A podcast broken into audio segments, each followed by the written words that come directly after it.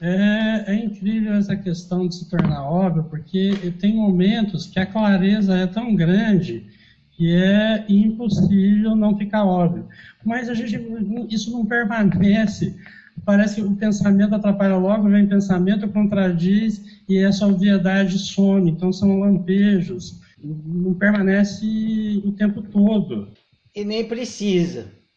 É assim mesmo. Assim, tem duas coisas aí. Primeiro, é importante achar a porta para entrar no óbvio.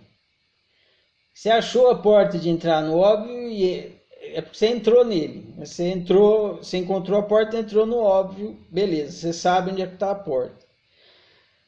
Aí fica fácil de voltar, porque você já fez o caminho pelo menos uma vez. Então você sabe qual é o caminho, onde é que está a porta e você consegue voltar a entrar no óbvio. Quanto mais vezes você usar a porta e entrar, mais fácil vai ficar. Então é uma coisa de você ir consolidando a lucidez. Você vai consolidando a lucidez. Você já teve uma lucidez, você vai consolidando, inclusive ampliando ela.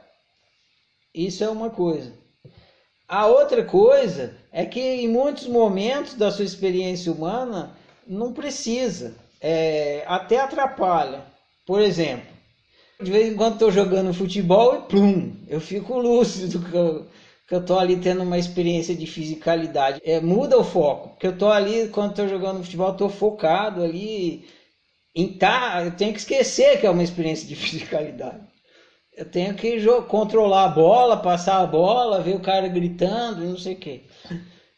Então, nesses momentos, eu, é, o foco é outro a minha lucidez precisa ser de um tipo, digamos assim, mais motora e física. Eu preciso estar mais ligado nisso.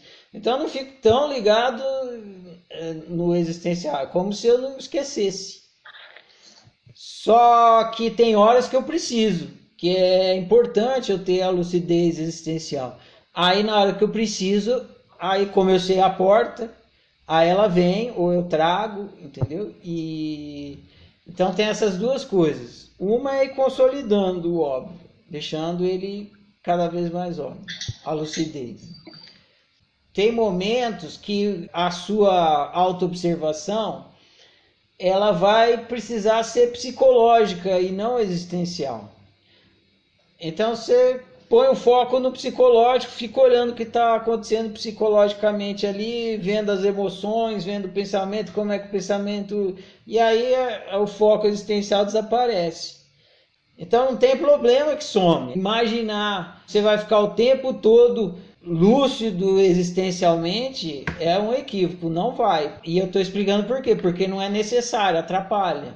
Então tem hora que você não vai ficar mesmo. E às vezes a pessoa cria uma neura com isso. Ah, eu tenho que ficar, eu tenho que... aí fica vivendo mal desnecessariamente. Aí, é, aí tem que observar é a neura para falar por que, que eu estou me cobrando e me obrigando a essa coisa. E aí você percebe isso, vai trabalhar isso e se liberta disso também, que você não tem essa obrigação.